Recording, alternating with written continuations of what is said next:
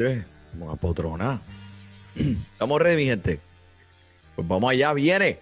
Muy buenas y bienvenidos, mi gente, a esta la edición número 254 de Fantasy Deporte. Hoy es 1 de febrero del 2023, transmitiendo directamente aquí desde la esquina Fantasy Deporte, el estudio de Fantasy Deporte en Flu Salvidor Manny Donate. Y al lado de la cámara, mira, no hay nadie hoy, no hay codelincuente. Hoy estoy volando solo, Han solo, debajo de radar, solo, solito, soleado y soltero. Que no me escucha aquella. El único hombre que suda fantasy, el Manny Donate. Bienvenidos a todos, bienvenidos a todos. Saludos a todos los amigos que nos siguen escuchando y nos dan el apoyo semanalmente. Le damos la bienvenida a este episodio. Siempre recuerden que estamos disponibles para que nos escriban por todos los medios, ya sea Instagram, Facebook, Twitter, donde más les gusta. Escuchen nuestros podcasts que salen semanalmente. Esta semana es del Basket Fantasy y por ir para abajo hasta donde, hasta donde no demos más. Pero Pensando rápidamente, mi gente, ya los equipos del partido de todo estrella han sido escogidos. Vimos lo que eh, son el equipo del oeste, que está compuesto de Stephen Curry, Lucas Doncic, LeBron James como el capitán, Nikola Jokic y Zion Williamson. Por el lado del este tenemos a los que comienzan Kevin Durant, Kyrie Irving, eh, Giannis, Donovan Mitchell y Jason Tatum. ¿Qué piensa mi gente? Escríbanos por el Discord. Tenemos un canal que es específicamente para el Fantasy Basket. Ahí se pueden desahogar, escribir, preguntar. Si hacen alineaciones diarias de esto de DFS o de FanDuel, siempre nos pueden dejar saber por aquí, por el Discord channel. Y nosotros, pues, a la mayor brevedad posible le contestamos. Y mira, este, use lo que está bien, bien chévere. Para mí, personalmente, algo que me llamó mucho la atención es que Saboni no fue escogido en el oeste para comenzar. El hombre está matando esta temporada. Me hubiera podido gustar, me, hubiera gustado ver a Saboni por Zion. Eh, a pesar de que Zion está poniendo una, unas estadísticas ridículas. Pero miren a Saboni, calladito, calladito, está haciendo su trabajo. También por el lado este no veo a, a, a Embiid, ¿verdad? Joel Embiid, tú sabes, el hombre que siempre hablamos aquí los domingos donde él explota y se luce, no está comenzando por el este. Y no me malentienda, está bien difícil quitarle a alguno de cualquiera de estos jugadores para comenzar por Embiid, especialmente en el este, ¿sabes? Pero eh, ¿qué tú crees de, qué tú crees si, si quitamos a, a, a Kyrie Irving por, por Joel Embiid? Y ese es mi próximo punto. Deberían hacer un formato diferente en el juego de estrella donde, donde no necesariamente la posición sea lo más importante. Mira, pongan todas las posiciones. Si quieren poner cinco centros, cinco centros ahí, cinco, los mejores cinco jugadores de la liga son los que entran a comenzar por el juego de todo estrella. ¿Qué piensan? ¿Ah? Si son cinco point guard, lo que sea, que sean los cinco mejores jugadores, no tenga que ser por posición. Ahora mismo Joel Embiid en el este. Si tú pones un equipo que no tuvieras que eh, eh, cumplir con las posiciones, Joel Embiid podría entrar aquí en este equipo. A mí, de nuevo, está difícil a quién vas a sentar. Pero, pero eh, Joel Embiid está corriendo para el MVP de esta temporada. Debería estar ahí. algo bien curioso fue que Jason Tatum, a pesar de que ya ha sido seleccionado cuatro, en cuatro ocasiones para participar en el juego de todos estrellas, esta es la primera vez donde él fue, eh, votaron para comenzarlo. Esta es la primera vez que él va a salir en ese cuadro inicial para jugar en este partido. Me encanta este juego de, eh, uno de los juegos de estrella que me gusta, pues, disfrutarme un poco por el hecho de que estos jugadores son, estamos viendo todos esos calibres altos. Es a rayo, espérate. Estamos hablando, oh, oh, oh, disculpen, disculpen. ¿Qué pasó aquí?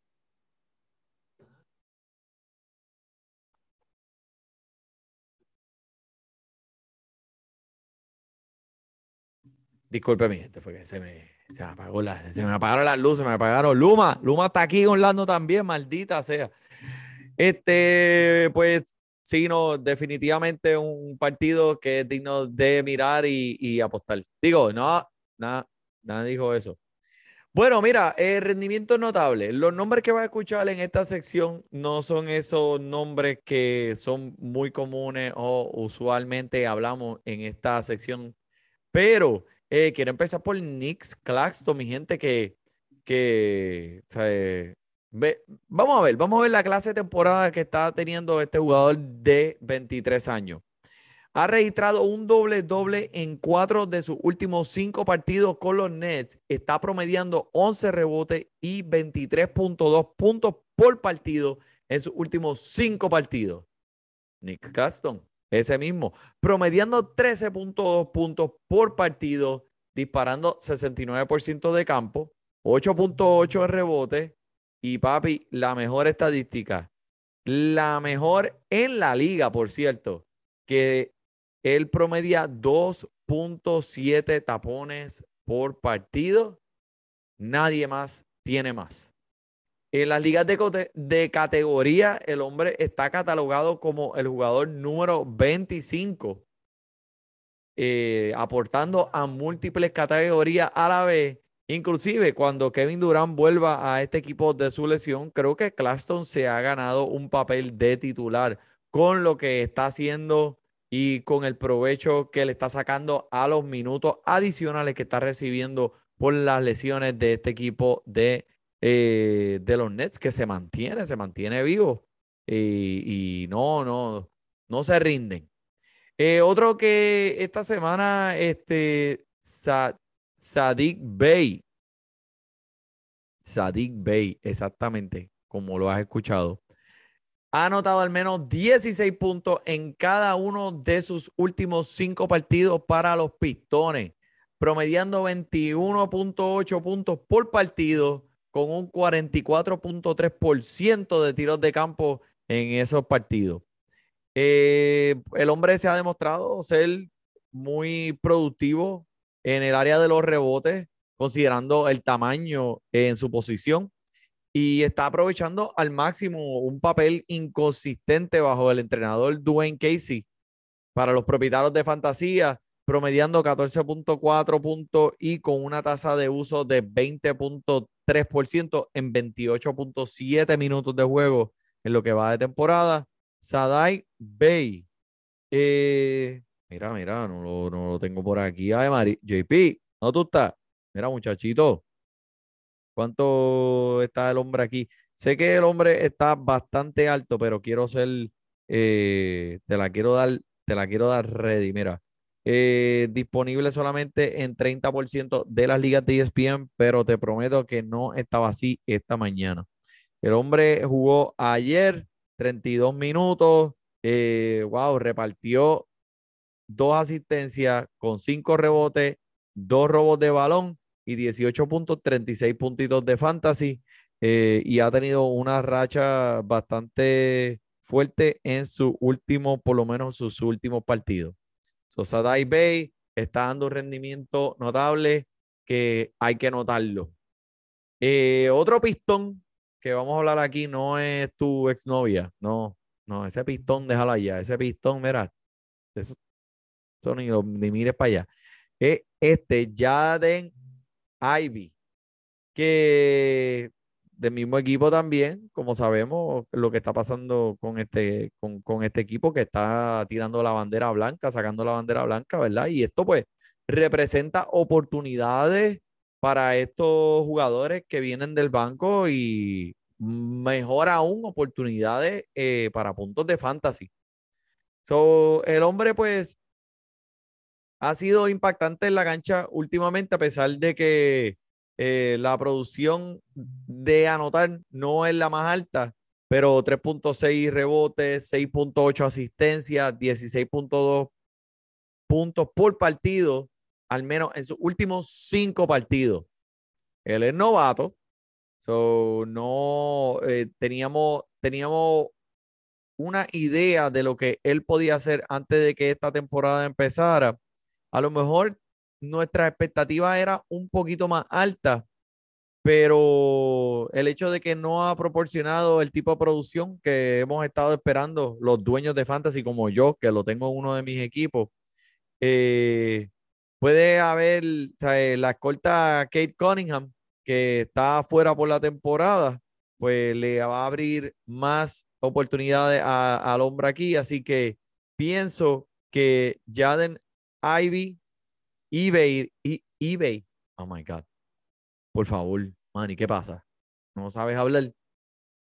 Este novato va a tener minutos adicionales moviéndose hacia adelante. El hombre sí está disponible en sus waivers. Estoy que yo creo que también es una tasa alta, eh, le digo ahora, eh, disponible en solamente 40% de las ligas de ESPN. Lo estoy mencionando porque es un rendimiento notable y a la misma vez hay una posibilidad de que esté disponible. Así que búsquelo a ver. Eh, otro que me tiene súper pompeado, mi gente, Julius Randall, el hombre se, está imparable ha sido una super presencia interior amenazante. Eh, eh, está poniendo unos números para los Knicks que en realidad nadie se los está esperando. Anotando al menos 19 puntos y capturando por lo menos 9 rebotes en cada uno de sus últimos 5 partidos. So, wow. El hombre tiene 28 años y ha ofrecido una producción bastante sólida en la anotación y rebotes durante pues mayor parte de la temporada en cuestión de puntuación de fantasy, lo cual promedia 24.7 puntos, 10.8 rebotes por partido y también registró una tasa de uso de 27.8% en lo que va de temporada. 27.8% es el tiempo que él está participando en ese partido de 100%. Creo que Julius Randall está siendo súper eficiente con el tiempo que tiene y se está ganando los minutos día a día. Y mencionando al hombre PG-13, Paul George, mi gente, que alguna vez era esta misma, esta misma temporada, era un candidato a comprar súper barato pero como dice la canción, ya lo pasado, pasado. No me interesa, porque si no lo compraste barato, no lo vas a comprar ahora. El hombre está jugando como el viejo Paul George. Como le dicen aquí en Estados Unidos, el vintage, el vintage Paul George. So, PG-13 si se queda saludable, podría estar en una racha súper caliente finalmente, ¿verdad, mi gente? De todos aquellos dueños que lo tienen esperando este momento. Así que, te digo algo, una de mis ligas tengo esta situación. Si tú estás en esas últimas posiciones de tu liga y tienes que comenzar a apostar por, por el lado positivo, por el upside de jugadores, este es un jugador que en realidad deberías buscar. Ya los Clippers ya han, mira, ya han pasado 50 partidos en la temporada y los Clippers necesitan darle tiempo a Paul y a Kuwait para que puedan eh, organizarse y puedan crear ese, ese, ese conjunto entre los dos y estar más cómodos. Y si esto pasa, si esa gente le va a dar el tiempo adecuado que necesitan esos dos tremendos jugadores para cliquear y poder ser efectivo, pueden, pueden que haya un break. Y mira, si estos dos jugadores afinan esa química como lo han hecho anteriormente y como lo hemos visto, Paul George puede ser uno de esos jugadores que si lo aguantaste y tuviste dolores de cabeza, ahora es el momento que te va a poner a gozar. Así que, pero mira, este, como siempre, tenemos dos o tres jugadores, tengo, porque hoy estoy volando solo, uno, tengo tres jugadores que vi en los waivers a más de 50%, en más de 50% de las ligas, y creo que son jugadores dignos de por lo menos echarles un vistazo eh, en esta próxima semana. Empiezo con Brandon Clark de Memphis, eh, que ha tenido eh, en sus cuatro comienzos esta temporada, ha promediado 14.5 puntos por partido, 75% de tiros de campo, 75% de tiros de campo, yo, eso está bueno. Por, por ahora, pues podría ser una jugada, eh, obviamente dependiendo un poquito más de los oponentes, así que ponte al día con quién ellos se enfrentarán en la semana.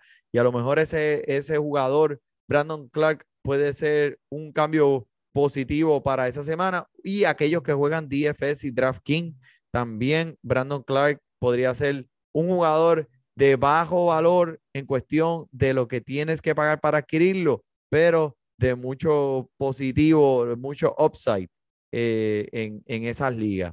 So, lo que estamos viendo actualmente eh, en la liga, eh, lo, como el equipo de Golden State, que no son tradicionales en cuestión de tener un hombre centro bien grande en su alineación obligatoriamente.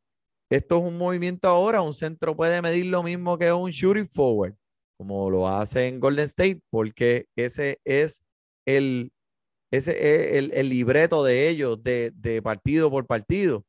Pero pienso que este jugador, Brandon Clark, eh, va a ganar muchos comienzos en los próximos partidos. Y mira, si lo ponen al menos 30 minutitos promedio por partido, podría estar casi por dos bloqueos por partido que eso es un montón. Y no necesariamente en ligas de nueve categorías nada más, sino en puntos de, en ligas de puntos también, dos bloqueos eh, tienen mucho valor, porque son menos. So, en los últimos tres partidos, estos han sido sus puntos de fantasy, 38, 37, 32. El hombre está disponible en 50% de las ligas de fantasy. So, Brandon Clark me gusta mucho.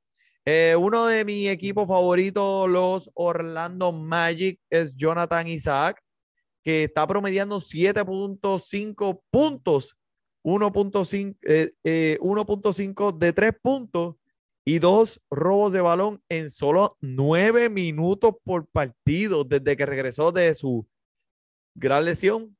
Pero lo que hay que tener pendiente aquí es que el hombre actualmente está con una restricción de minutos debido a que lo quieren traer de nuevo a su forma regular, pero poco a poco. No lo quieren tirar a los cocodrilos.